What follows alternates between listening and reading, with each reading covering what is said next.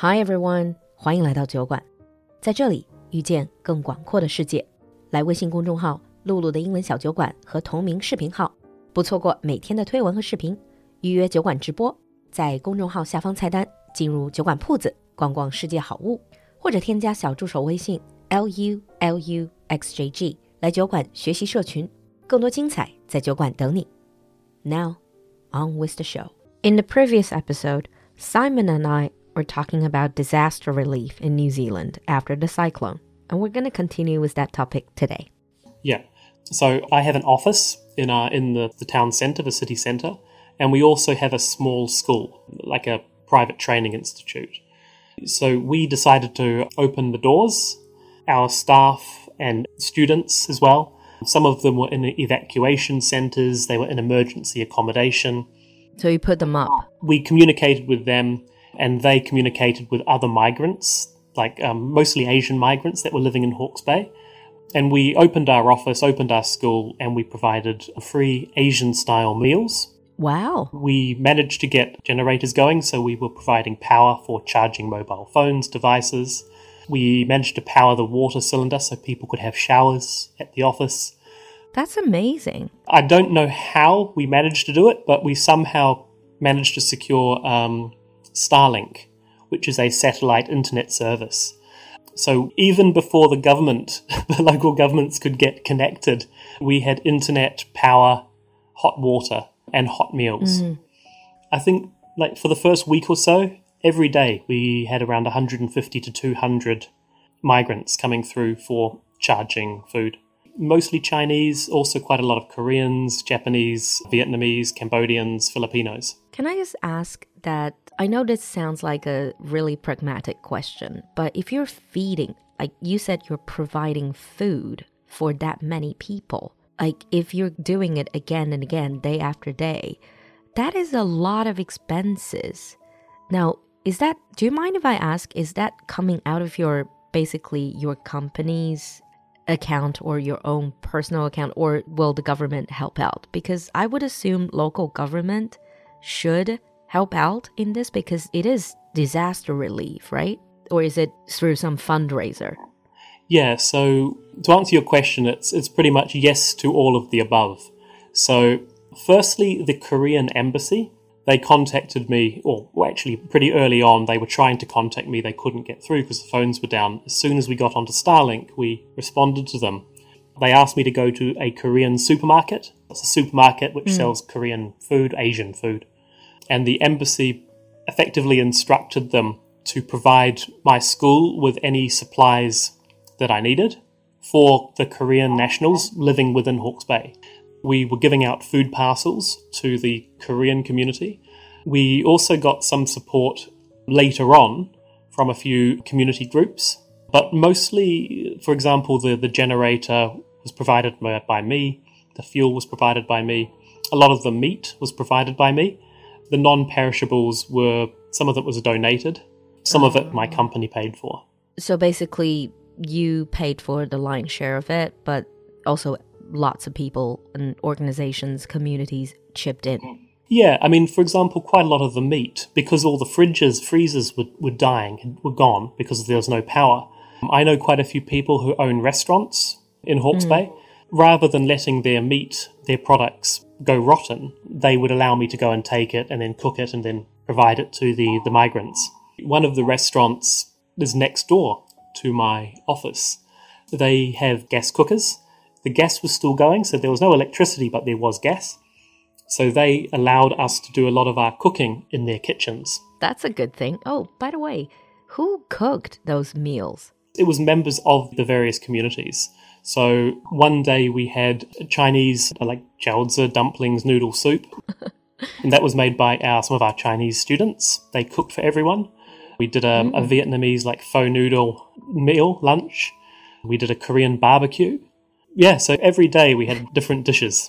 It sounds almost like a community cultural week kind of events. I know it's disaster relief, but it's very nice to hear the community then comes together. I think we should have another episode talking about communities.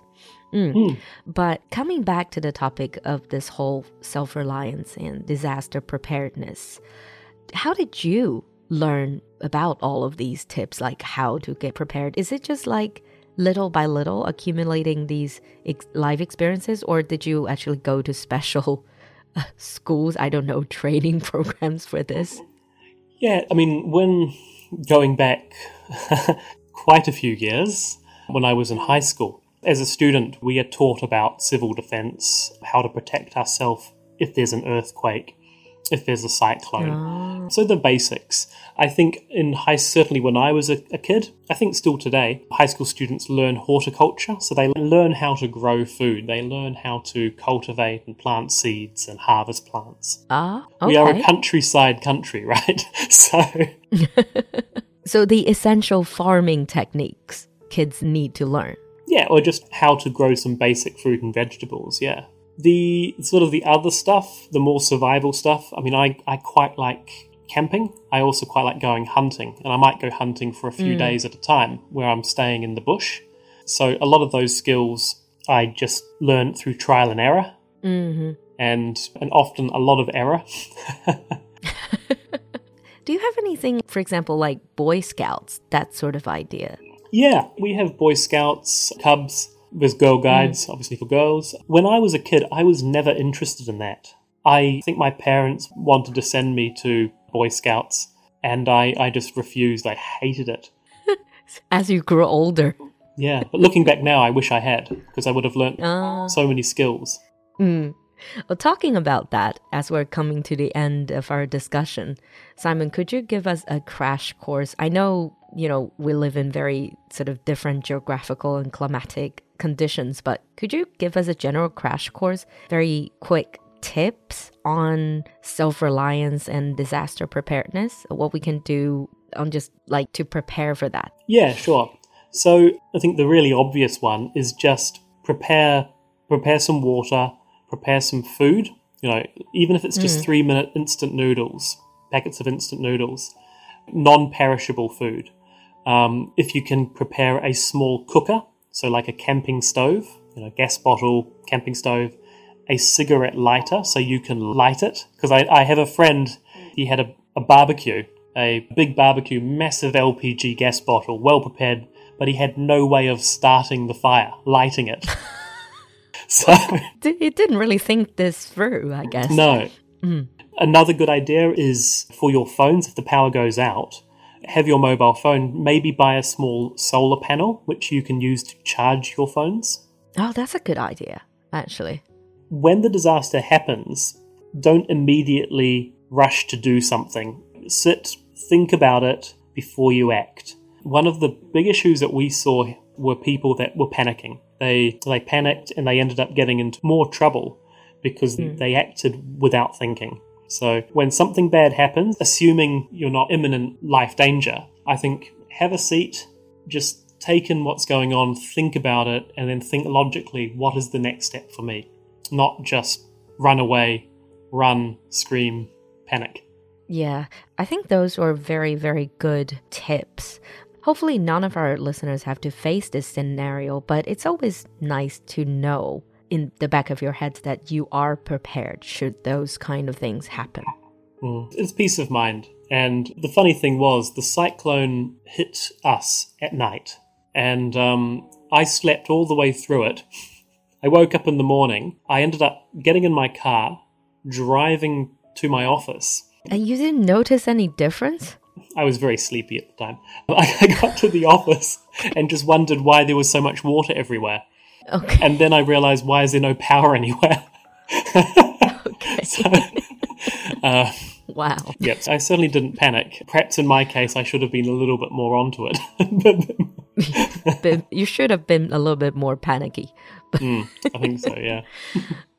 All right. Thank you, Simon, for coming to the studio and share with us your experience in the disaster. I thank you for your tips. And also, I really hope you guys don't have to go through anything like that again.